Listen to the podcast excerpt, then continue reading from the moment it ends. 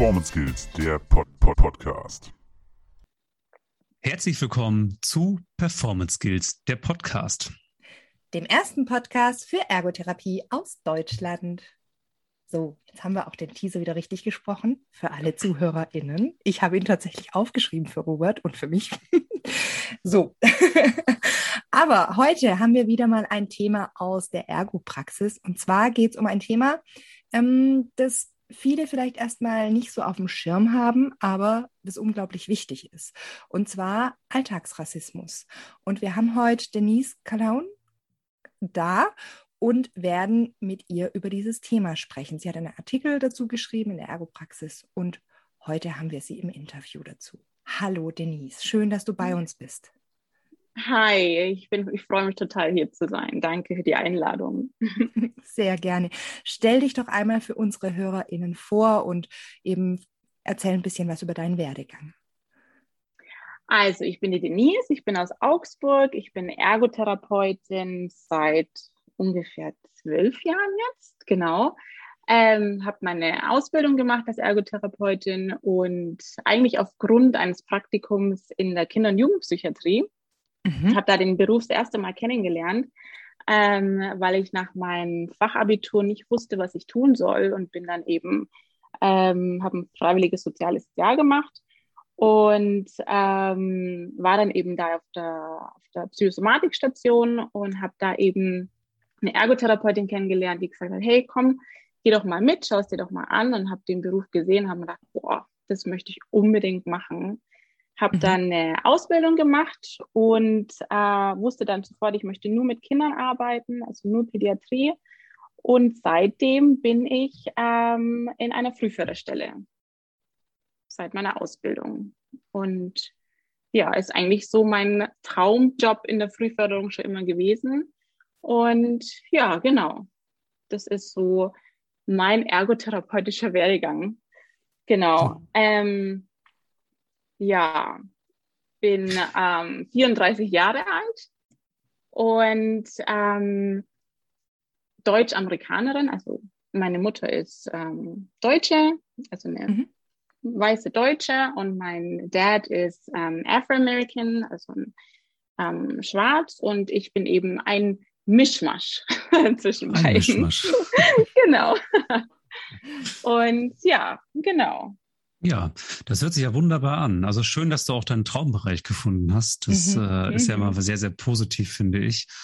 Und ähm, genau, wir würden ja, jetzt, jetzt haben wir dich ja nicht umsonst eingeladen, sondern wir, wir reden ja heute über Alltagsrassismus. Und ich finde das ein mhm. sehr, sehr wichtiges Thema, mhm. denn ähm, es ist ja auch so in der letzten Zeit immer wieder aufgeflammt und auch, ähm, auch vor der, also gerade in der US-Wahl, was davor war, ne, kam das auch hier wieder nach Deutschland, mhm. das Thema, was ja sehr, sehr wichtig ist. Genau, und ich freue mich heute, dass wir mit dir darüber sprechen können. Genau, und du, und du sprichst ja in deinem Artikel oder schreibst in deinem Artikel eben über Alltagsrassismus, der einem weißen mhm. und in unserer Gesellschaft eben privilegierten Menschen fremd ist weil er eben mhm. damit nicht konfrontiert wird und sich damit aktiv auseinandersetzen muss, um ein Bewusstsein dafür zu kreieren. Was du mhm. auch geschrieben hast, ist, dass zum Teil, also du hast ja in deinem, in deinem Artikel über deine Klientinnen geschrieben, aber eben auch aus deiner Sicht und deiner Erlebnisse eben als Woman of Color und als Therapeutin. Mhm. Vielleicht kannst du kurz erläutern, was dich wirklich dazu bewegt hat, diesen Artikel zu schreiben. Mhm. Also deswegen habe ich jetzt auch vorhin erwähnt, dass ich eben auch eine Woman of Color bin, durch eben meine Eltern. Und ähm, wieso ich auf diesen Artikel gekommen bin. Also eigentlich hauptsächlich, ähm, das war letztes Jahr, nee, ist jetzt schon zwei Jahre her, ähm, wo das mit George Floyd passiert ist in den USA. Mhm. mhm. Und dieses Thema hat mich und meine Geschwister und meine Familie generell total aufgewühlt.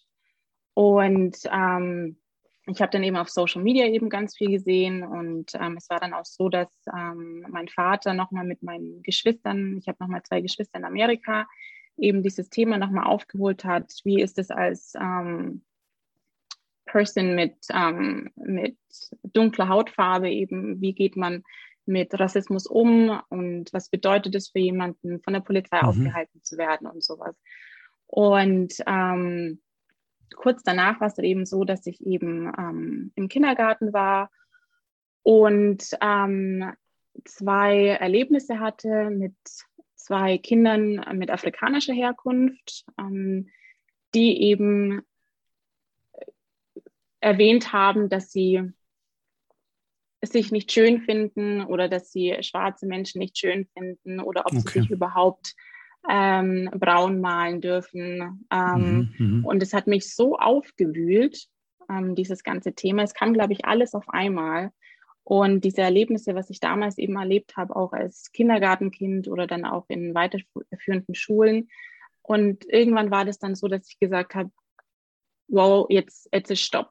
Ich habe mhm. so viel erlebt und als ich die zwei, also das eine Kind war eben vier Jahre alt, das dann eben gesagt hat, ähm, Denise, darf ich mich denn überhaupt braun malen, ähm, als ein Bild gemalt hat. Okay. Und das andere Mädchen ähm, habe ich dann, ich wollte mit ihr eben ein Puzzle machen und ähm, da war ein Mädchen drauf, also eine Prinzessin, eine schwarze Prinzessin drauf, die Tiana von Disney. Mhm. Und sie hat mir das Puzzle dann wieder hingeschmissen, hat gesagt, das ist total hässlich, schwarze Prinzessinnen sind hässlich. Oh ja, ähm, okay. Und ähm, nur weiße Prinzessinnen sind schön. Und es war dann wie so ein Schlag ins Gesicht. Und da habe ich dann gesagt, so, hier Stopp.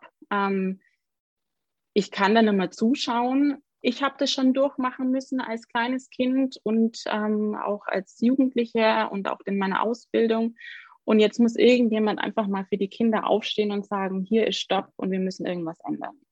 Mhm. Und ähm, diese Trauer darüber auch, warum Kinder in diesem Alter überhaupt über so ein Thema nachdenken müssen. Darf ich mich so malen? Darf ich so sein, wie ich bin mit meiner Hautfarbe? Ähm, weiße Prinzessinnen sind schöner als schwarze Prinzessinnen.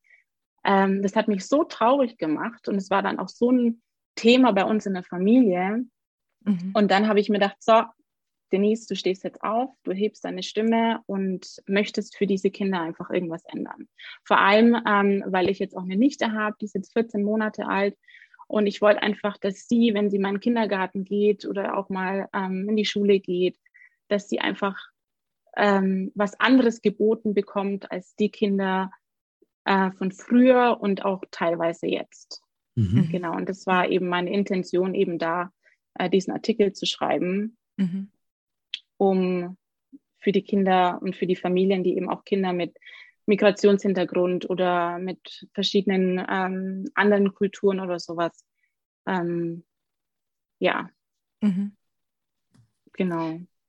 Also mich haben deine Beispiele in dem Artikel wirklich sehr gerührt und ich habe es ja auch ein, zweimal lesen müssen, weil ich das, weil das für mich so völlig unverständlich, also war, ich konnte mir das gar nicht vorstellen. Mhm. Und ähm, die Kinder, die sich eben nicht in ihrer eigenen Hautfarbe gemalt haben oder eben geäußert haben, wie du es jetzt gerade auch beschrieben hast, dass schwarze Prinzessinnen hässlich seien. Und mhm. ähm, du hattest auch geschrieben, dass es ganz arg wichtig ist, dass dann andere Dinge erstmal so ein bisschen auch dahinter stehen und natürlich auch das Selbstwertgefühl eines solchen Kindes gestärkt werden muss.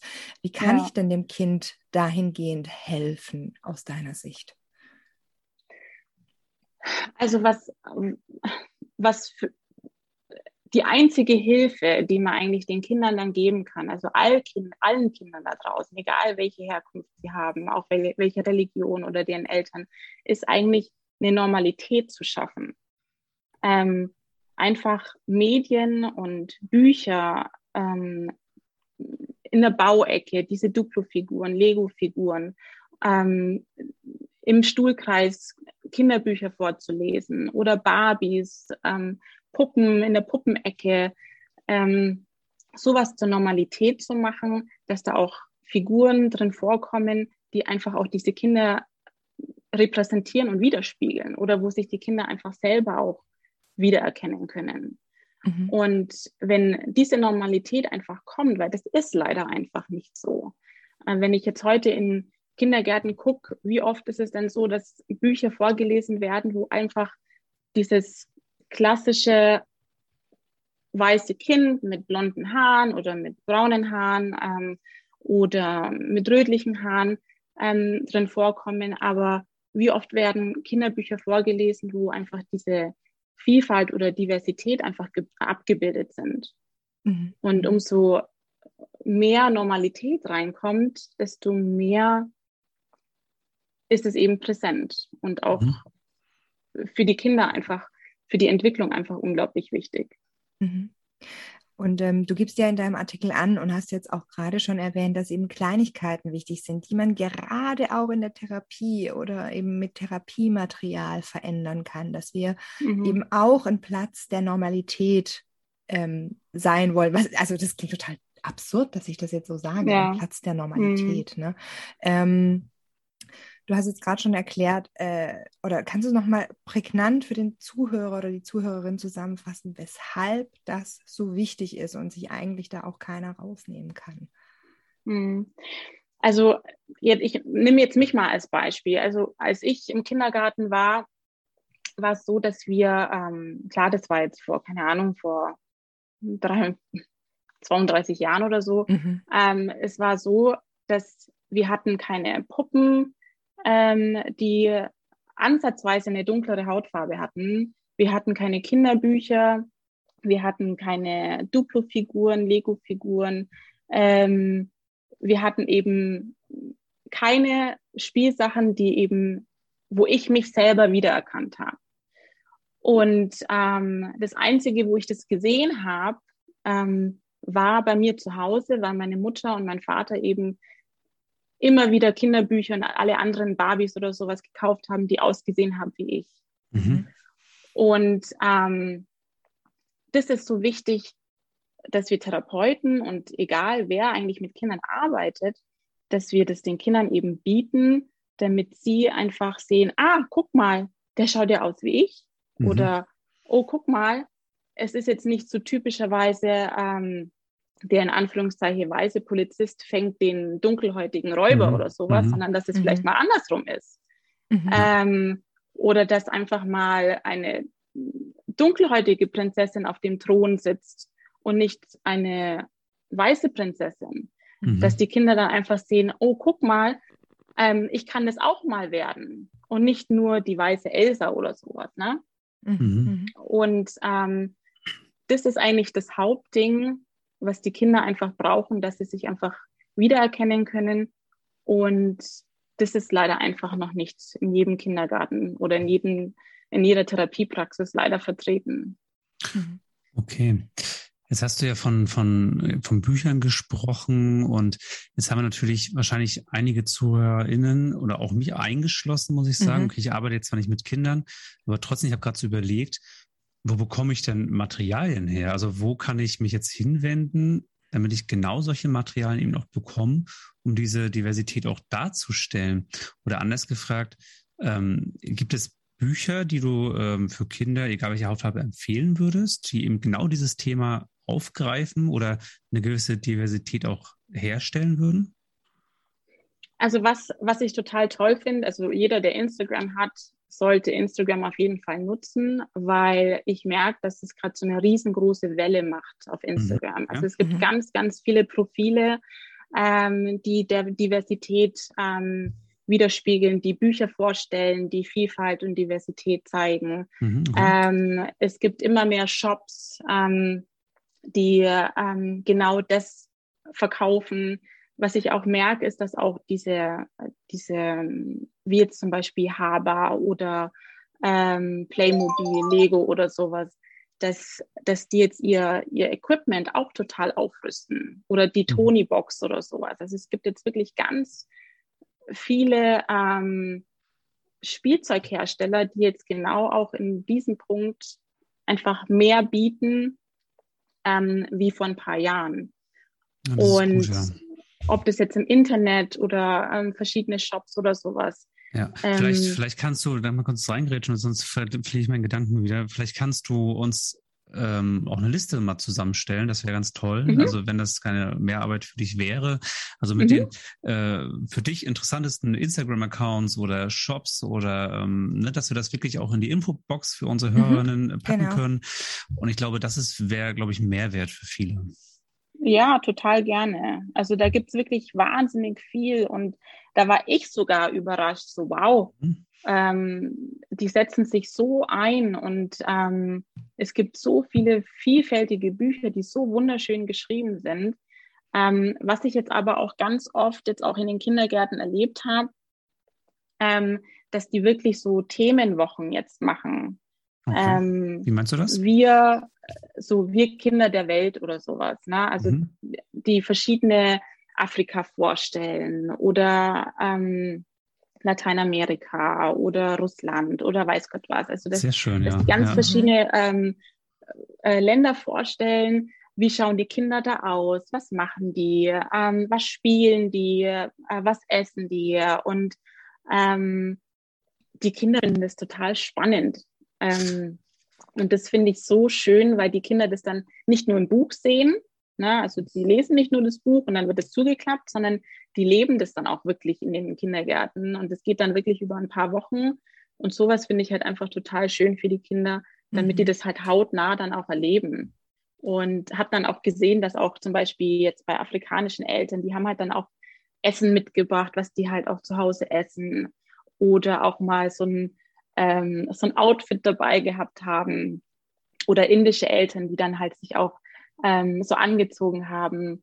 Mhm. Ähm, das fand ich, oder die Musik dann auch gehört und die Kinder haben dazu getanzt. Und so nehmen die das halt einfach viel mehr wahr als halt einfach nur im Kinderbuch. Das finde ich schön, ja. Mhm. Fällt mir gerade ein, kurzer Fun Fact, okay, es ist jetzt noch ein Buch, meine Oma hat Kinderbücher geschrieben für Schulen und so. Und sie mhm. hat nämlich auch ein, ein Buch geschrieben, das heißt Raubert und die Kinder der Welt tatsächlich. Und da ging es nämlich auch um ah. das Thema. Das ist auch schon gefühlte 20 Jahre her, glaube ich. Okay. Ja. Nee, und das ist total schön. Also meine Nichte hat mhm. zum Beispiel auch ein Buch bekommen, ähm, Babys der Welt. Ah mhm. Und äh, die liebt dieses Buch und die schaut sich das wirklich so oft an. Und das sind halt Babys aus ganz vielen verschiedenen Kulturen drin, wie die halt ähm, was die für Schmuck schon anhaben in verschiedenen ähm, Stämmen oder sowas. Und das ist, ähm, umso öfter die Kinder das halt sehen und desto mhm. normaler wird es einfach. Und dann ist es kein Überraschungsfaktor mehr so, oh, okay, äh, sowas gibt es auch, sondern sie wachsen einfach damit auf. Und das ist das Schöne. Wunderbar. Wie gesagt, stell uns mal eine Liste zusammen und ja, ich denke, das wäre wirklich ein Mehrwert für, für alle und auch für uns, auch Sabrina ja, und für mhm. mich. Und dass wir da wirklich mal durchschauen können. Ja, genau. gerne. Ich würde mal zur nächsten Frage überleiten. Und mhm. zwar ähm, ist es ja nun mal so, jeder, der jetzt so in einer Stadt lebt, also denke ich jetzt, ich weiß, es ist jetzt eine These, die ich ein bisschen aufstelle, hat wahrscheinlich mehr Bezug zu Diversität als jetzt eine Praxis, die jetzt irgendwie im ländlichen Bereich wahrscheinlich angesiedelt ist. Mhm. Ähm, wieso sollten aber auch TherapeutInnen, also die zum Beispiel aufgrund der ländlichen Lage keine oder wenig Berührungspunkte damit haben, trotzdem auf Material achten, das diese Diversität widerspiegelt? Das ist eine sehr gute Frage. also, ähm, ich kann dazu ein Beispiel sagen. Also ich war einmal, ähm, ich habe einen Kindergarten auf dem Land betreut ähm, mhm. Da bin ich das erste Mal rausgefahren und ähm, ich bin da reingegangen und ich bin ein sehr offener Mensch. Ne? Ich bin laut, ich bin offen, ich bin sehr präsent und bin in den Kindergarten rein. Ich so, hi, ich bin die Denise.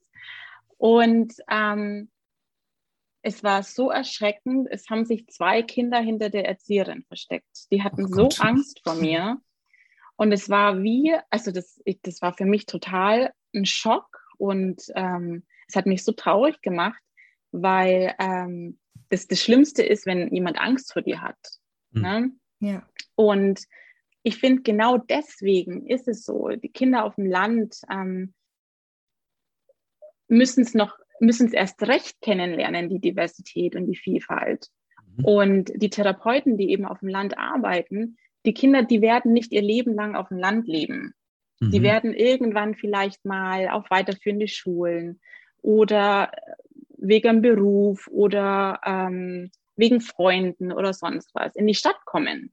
Mhm. Absolut. Und ja. werden, werden irgendwann in ihrem Leben einen Berührungspunkt mit ähm, verschiedenen Kulturen kennenlernen müssen. Ja. Mhm. Und ähm, deswegen ist es so wichtig, umso früher man damit anfängt, ähm, diese Normalität zu bieten und zu sagen, es gibt Menschen mit der Hautfarbe, es gibt ähm, es gibt Menschen, die kommen aus, aus, aus diesen Ländern, es gibt Menschen, die haben diese Religion.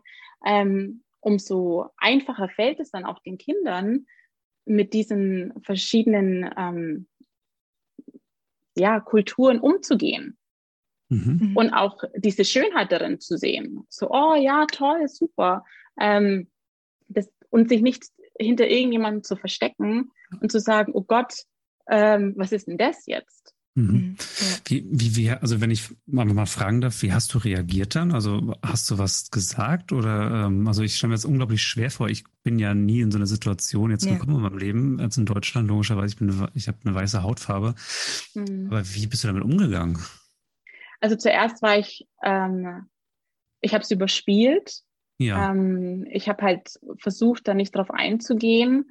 Und ich hatte das Glück, dass zwei Kinder gesagt haben, hey, willst du mit uns was spielen? Also ja. die sind sofort auf mich zugelaufen und fanden mich anscheinend total interessant ähm, und haben sich gleich an mich hingehängt und haben gesagt, komm mit zum Spielen. Und dann sind die anderen beiden Kinder eben auch langsam auf mich zugekommen. Aber okay. sie haben mhm. diese, diese Bestätigung von den anderen Kindern gebraucht, okay, es ist in Ordnung.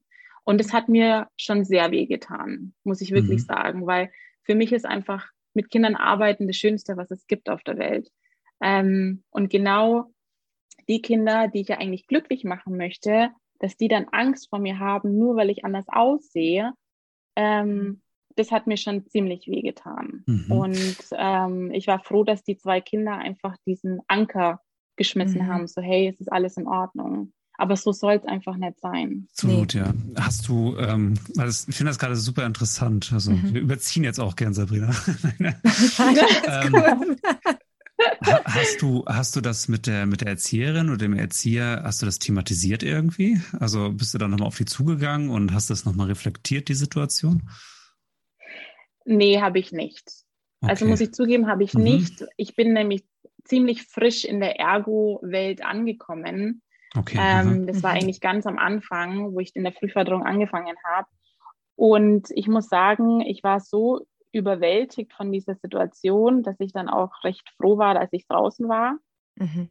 Ähm, aber ich habe es nie vergessen. Und ähm, ja, also hätte ich machen sollen, habe ich aber in, der, in dieser Phase nicht gemacht.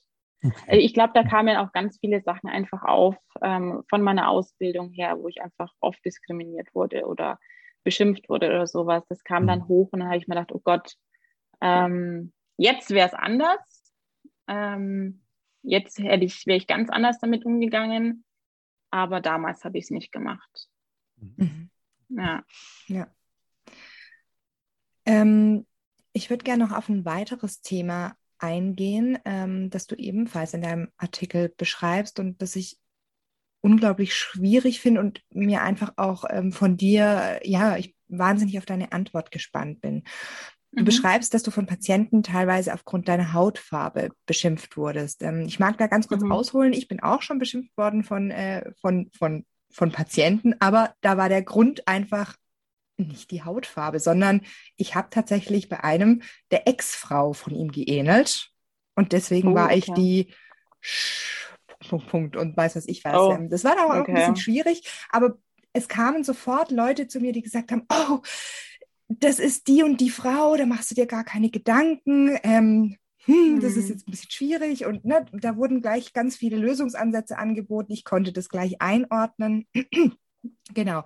Du hast gesagt, dass du jetzt auch aufgrund eben deiner Hautfarbe, gerade auch von älteren Patienten, beschimpft wirst. Und ich kann mir vorstellen, dass du eben so einen Support, wie ich ihn jetzt erhalten habe, eher nicht bekommst.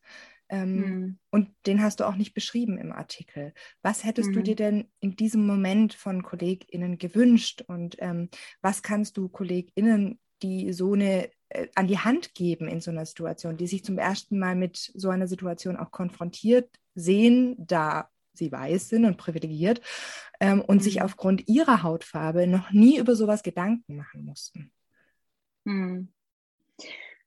Ja, also es war auf jeden, also hauptsächlich in meiner Ausbildung, da habe ich dann eben in einem Seniorenheim gearbeitet und auch mhm. einmal in der Praxis. Und da wurde ich dann wirklich auch mit dem N-Wort beschimpft, ähm, mhm. öfter mal. Und ich möchte nicht von diesem N Punkt, Punkt, Punkt behandelt werden. Ähm, und ähm, sie haben es mir wirklich schwer gemacht. Und das Ding war, ich war meistens alleine in der Situation. Mhm. Ähm, sie haben es jetzt vor den anderen nicht gesagt. Ähm, doch einmal war es so, dass eine dabei war und sie hat sich hingestellt und hat gesagt, es geht gar nichts. Das geht gar nichts. Entweder sie lassen sich behandeln oder sie gehen. Mhm. Und das war das, was, was mir unglaublich geholfen hat, dass ich eben jemanden hatte, der ähm, hinter mir stand. Mhm. Und wenn sowas passiert, ich meine, das ist das Gleiche, wenn ich jetzt zum Beispiel als Therapeut irgendwo bin und ähm, ich sehe, wie jemand, ein Mensch mit einer Behinderung, ob das jetzt, ähm, ob er im Rollstuhl sitzt oder ob ähm, er einen Schlaganfall hatte oder ähm, egal was es ist, wenn der beschimpft wird oder diskriminiert wird oder sowas, wir Therapeuten sind die Ersten, die sich für ihn einsetzen würden. Ja. Wir wären sofort und wir wären sofort da und würden sagen, hey, stopp, das geht gar nicht und würden was dazu sagen und unsere Stimme erheben.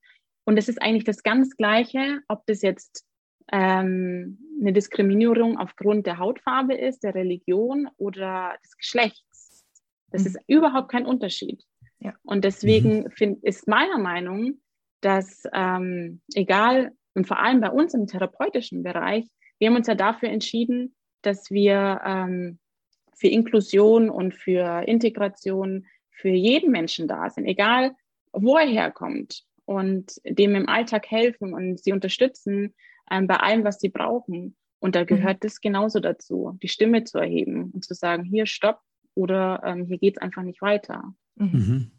Ich finde es schön, dass du es eben nochmal so erklärt hast. Und vielleicht ist der eine oder andere Zuhörer oder Zuhörerin da, die sagt, ja, das ist doch einfach logisch und klar. Ähm, das ist vielleicht im Setting klar, wenn man jetzt so ganz gechillt auf der Couch sitzt oder hm. zuhört im Auto. Liebe Grüße an alle Hausbesuchstherapeuten und Therapeutinnen hier in diesem Fall. ähm, aber ähm, es ist nochmal was anderes, wenn man in der Situation ist und ähm, ich habe es auch schon erlebt, dass dann im Nachhinein gesagt wurde, hm, du weißt doch, der ist dement oder sowas, mhm. ne, ähm, zu, einer, zu einer Kollegin.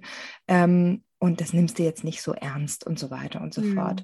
Und ich finde es schön, dass du jetzt hier nochmal gesagt hast, nein, ähm, das ist wichtig, bitte keine Beschwichtigung oder sonst irgendwas, Richtig. sondern eine klare Grenze ziehen, ähm, um zu sagen, hier sind die Grenzen und auch ein Schimpfwort kann man nicht mit einer Diagnose in dem Sinne vereinbaren, sondern auch da muss man klare Grenzen setzen. Und das finde ich eine wirklich wichtige Botschaft. Ja, Deswegen war mir die Frage auch wirklich sehr, sehr wichtig.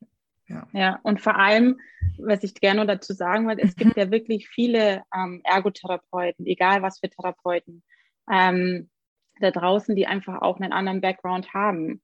Und man muss sich immer wieder vorstellen, was das für eine Situation für die ist, so beschimpft zu werden ähm, und wie sie sich in diesem Moment fühlen. Egal, ob ich jetzt ähm, weiß bin oder nicht, aber es ist trotzdem noch dein Kollege. Ja. Und deswegen sollte man einfach hinter den Kollegen stehen und sagen, hey, hier ist Stopp. Ja. Finde ich gut, ja. ja. Und gerade weil du das vorhin ja. gesagt, wir ErgotherapeutInnen ähm, ja diese Ganzheitlichkeit ja auch, also jetzt, jetzt nur auf uns Therapeuten jetzt mal runtergebrochen, die Ganzheitlichkeit auch immer in den Fokus stellen. Ne? Und hm. ja. Okay. Ja, definitiv. Schweres Thema, aber wichtiges mhm. Thema, finde ich. Ja. Und ja. Ähm, wie gesagt, das, ich, ich denke, da, ich denke, da gibt es noch sehr, sehr viel zu tun. Genau, Denise, jetzt bist ja, du ja vor allem für unsere Kinder. Genau, vor allem für die, ja. Ja. Ich, sehe es zum Beispiel bei meinem Sohn, der, also ich wohne ja auch in der Stadt und ähm, da gibt es gar keine Berührungsängste oder so, muss ich wirklich mhm. sagen, ne? weil eben der Kindergarten auch sehr, einfach sehr bunt gemischt ist und ähm, mhm. hat auch nie irgendwie, wenn er mir von seinen Freunden erzählt, ne, dann ist es immer kunterbunt alles durchgemischt. Und das finde ich immer sehr, sehr schön mhm. irgendwie. Mhm. Ich wohne tatsächlich auf dem Land. Ähm, Ja. Mhm. Und ähm, tatsächlich in dieser, äh, wie wir es vorher beschrieben haben, ne? Ähm, und mir ist es tatsächlich vor einem halben Jahr aufgefallen, ähm, als mein Sohn einen Vergleich gebracht hat. Mein Sohn, der hat gesagt, oh, der sieht aus wie der Ali aus meiner Gruppe oder sowas, ja. Und der Ali, der kam jetzt erst dazu zu uns und der hat so eine andere Hautfarbe. Und erst da ist mir dann auch nochmal bewusst geworden, eben vor einem halben Jahr, vor einem Jahr, genau, ähm, dass das wichtig ist. Und ähm, da Mhm. haben wir uns dann auch konkret nochmal mit, mit, mit Hautfarben auseinandergesetzt ähm, und auf Materialien zugegriffen. Aber ich bin einfach jetzt wahnsinnig gespannt, was du uns da nochmal in die Literatur, also was wir eben von Mhm. dir nochmal an, äh, an Material bekommen und in die Literaturliste packen können, ähm, um mich da einfach auch nochmal zu inspirieren. Von daher war Ja. ich wirklich wahnsinnig gespannt auch auf die Folge. Ja. Ja, und vor allem für die Kinder, also wie jetzt auch für deinen Sohn, ist es Mhm. einfach ähm, was ganz Wichtiges, dass, dass, dass die einfach verstehen, es gibt einfach verschiedene und die sind, wir sind alle gleich. Nur weil wir anders aussehen, hat, hat es überhaupt nichts zu heißen. Und Nein, man sieht ja, einfach genau. auch bei den Kindern in Kindergärten so, wow, ähm, ich finde es total toll. Und jetzt die Kindergärten, die jetzt aufgerüstet haben mit Spielmaterialien, Mhm. es ist so süß, wie die immer sagen, oh, schau mal, die Puppe sieht aus wie Denise und die finde ich Mhm. voll toll und ich wünsche mir auch so eine zum Geburtstag. Na, also es ist, die Normalität bewirkt so viel und vor Ja. allem für später, umso, umso früher äh, die Kinder damit ähm, konfrontiert werden und ähm, die Schönheit sehen, desto weniger ist meine Meinung, desto weniger Rassismus gibt es in Zukunft. Absolut. Jetzt bist du ja nicht nur Ergotherapeutin und schreibst irgendwelche Artikel hier, sondern du bist mir vorher auch schon aufgefallen tatsächlich. Ähm, Ah, okay. Ja, ja, genau. Ich kannte dich auch schon vorher, eben durch Instagram. Und zwar, du Mhm. bist, ich glaube, die, ich glaube, die erfolgreichste Ergotherapeutin äh, auf Instagram, äh, ne? also im, Thema des Da gibt äh, es der noch eine. Wirklich ja. mit so viel Followern? Ja, die hat sogar ganz viele mehr wie ich. Tatsächlich. Okay. Die Silvia. Mhm. Okay, ne, da kenne ich mich wahrscheinlich nicht so aus. Aber du hast Mhm. über 21.000 Follower und das Ja. ist schon sehr, sehr viel, finde ich, weil wir Mhm. bei Performance Guns haben 490 oder so. die wir sehr stolz sind. ja, ja, auf jeden Fall. aber wir wissen unsere Schäfchen zu schätzen. Nein, genau. Und du schreibst, dass du deine, deine Reichweite als Woman of Color eben und als Therapeut natürlich auch nutzen möchtest. Vielleicht kannst du uns Mhm. ein bisschen neugierig machen. Was ist da in Zukunft geplant? Hm, was die Zukunft geplant ist. Also meine Reichweite zu nutzen als Woman of Color habe ich eigentlich hauptsächlich ähm, für meine Themenwoche, die ich damals gemacht habe. Ich habe Mhm. eine Themenwoche gemacht, um ähm, und habe ganz viele Accounts zusammengerufen, die vor allem sich mit dieser Diversität und Vielfalt eben auseinandersetzen Mhm. und habe gesagt, ich möchte meine Reichweite nehmen, um Eltern, Therapeuten, Pädagogen, jedem die Augen zu öffnen und zu sagen, hey, jetzt wacht mal auf und macht was für die Kinder. Nicht nur therapeutisch in der Grobmotorik, Feinmotorik, Grafenmotorik oder weiß Gott was, sondern genau um dieses Thema ähm, Selbstwertgefühl und ich werde gesehen. Ja. Ähm, und das war ein Riesenerfolg. Es wurde echt ganz, ganz toll aufgenommen und ganz viele Kindergärten haben gesagt, hey Denise, danke dafür. Wir haben ganz viel geändert bei uns. Ähm, und auch ganz viele Eltern haben uns rückgemeldet. Ich bin euch so dankbar, dass ihr endlich mal oder dass jemand die Stimme erhebt für mein Kind. Und seitdem der Kindergarten was verändert hat, geht mein Kind total gerne in den Kindergarten. Und ähm, das war das Erste, als Woman of Color einfach, das war meine Pflicht, was zu tun. Das war meine Pflicht, meine Reichweite zu nutzen, um ähm, ganz viele Menschen zu erreichen, genau mit diesem Thema. Und als Therapeutin möchte ich meine Reichweite nutzen, um einfach auch die Ergotherapie zu repräsentieren. Ähm, was ist denn Ergotherapie überhaupt? Wie Mhm. kann ich mein Kind zu Hause fördern? Ähm, spielerisch. Mhm. Und ja, und irgendwie ist es dann richtig erfolgreich geworden und freue mich total darüber. Und ja, genau.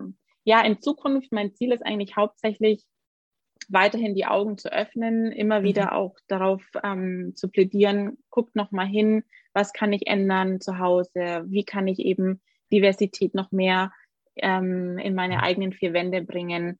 Und vor allem mein Hauptziel ist natürlich die, ähm, die Eltern, Erzieherinnen ähm, zu inspirieren, was kann ich mit meinen Kindern eben zur. Förderung machen. Mhm. Ja. Interessant. Genau. Da kannst du ja auch noch mal äh, den Account uns auch als Link rüberschicken. Den können wir natürlich darunter packen. Oder brauchst du gar nicht rüberschicken, ich kenne ihn ja. Sondern wir packen ihn Ich wollte gerade sagen, ich kenne dich schon von vorher. Schick mal rüber. Nein, in die, in die Infobox äh, packen wir natürlich den Link zu diesem Account und vielleicht kriegst du dann ja die, ich habe nicht gerade mal geguckt, du hast 22.500 Seit genau. heute, ja. Seit heute. genau. Gleich mal die Abo und dann nein. nein. Genau. Und jedenfalls, vielleicht schaffen wir die 23.000 damit. ja, ich hoffe. ja, schön. Wir haben ja vorhin schon so ein bisschen gewitzelt, dass du uns mal Instagram ähm, Nachhilfe gibst, weil das ist ja immer noch ein, ein Wunderpunkt bei Robert und mir. und wir sind wirklich, also ich, äh, ach, ja, genau. Aber viele Freunde sagen schon, dass ich schon um einiges weiter bin. Aber kommen wir zurück zur Folge. Sollten sich Ergos denn allgemein mehr auf Instagram präsentieren, um ihre Arbeit den Menschen näher zu bringen? Ähm, was meinst du? Ist Instagram dafür ein geeignetes Mittel, um diese Frage, was ist Ergotherapie, ähm, zu näher zu bringen? Absolut. Also dadurch, dass wirklich, ähm, wie du vorhin schon gesagt hast, es gibt wirklich nur zwei Accounts, die, ähm, deren Reichweite sehr hoch ist. Ähm, aber es gibt noch ganz viele andere Ergotherapeuten, die jetzt gerade ihre Profile eben mhm. ähm, rausgezaubert haben und ganz viel machen. Und ich finde es so wichtig, weil wir blöderweise immer noch dieses Klischee Basteltanten haben. Und ich aber merke, dass viele Eltern sagen, wow, ähm, ich wusste gar nicht, dass es sowas gibt und ich weiß gar nicht, ähm, äh, oder sind total interessiert und fragen ganz viele Fragen, was kann ich in dem und dem Bereich noch machen?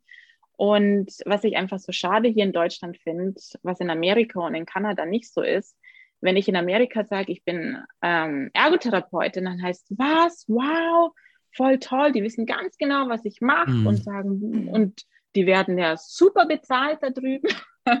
ähm, aber wenn ich hier in Deutschland irgendwo bin und sage, ja, ich bin Ergotherapeut, ja, ähm, massierst du oder kann ich, oder was macht ihr da? Oder, ah, das seid ihr, die zu viel basteln und sowas. Und deswegen ist Instagram wirklich ein, eine Plattform, wo man viele Menschen aufklären kann mhm. und erreichen ja. kann. Und das finde ich echt toll. Ich glaube, äh, der Ergotherapeut oder die Ergotherapeutin war mal eine Zeit in den USA der viertbekannteste Beruf. Ja. Ja. Und sehr gut bezahlt da drüben, muss man wirklich sagen. Aber man muss auch sagen, man braucht in den USA auch ähm, einen anderen Bildungsweg. Ne? Also ja, genau. zum, zum vollständigen Ergotherapeuten oder zur Ergotherapeutin ja. zu werden. Ja, das stimmt. Aber trotzdem ist wirklich die Ergotherapie, umso mehr ähm, Ergotherapeuten rausgehen und Social Media benutzen, um einfach diesen Beruf zu repräsentieren und zu zeigen, dass wir nicht nur Basteltanten sind oder gar nicht Basteltanten sind, ähm, sondern was eigentlich hinter, hinter diesem Beruf steckt, ähm, mhm. desto besser verstehen die Leute einfach, was wir machen. Und die Angst wird einfach genommen. Wenn der Kinderarzt sagt, ja, es wäre ganz gut, wenn ihr Kind Ergotherapie bekommt, ähm, dass die Eltern nicht gleich sagen, oh nee, braucht man nicht, sondern ah, okay, das ist das, wo man dem Kind hilft und unterstützt in dem und dem Bereich. Mhm. Ähm, das sind die Eltern einfach auch viel beruhigter und aufgeklärter, was eigentlich auf sie zukommt. Mhm. Super. Das heißt, liebe HörerInnen, werdet aktiv, macht euch einen Instagram-Account und Aber auf Instagram. Unseren, genau, präsentiert unseren Beruf. Ja, genau. Genau, ich würde jetzt äh, zu, zur letzten Frage mal rüber schalten. Genau. Und zwar die, diese Frage stellen wir eigentlich äh, jedem und jeder, der bei uns ist. Wer hat dich denn auf deinem bisherigen Weg inspiriert oder wer tut es immer noch? Also meine einzige große Inspiration ist eigentlich meine Mutter, muss ich wirklich sagen.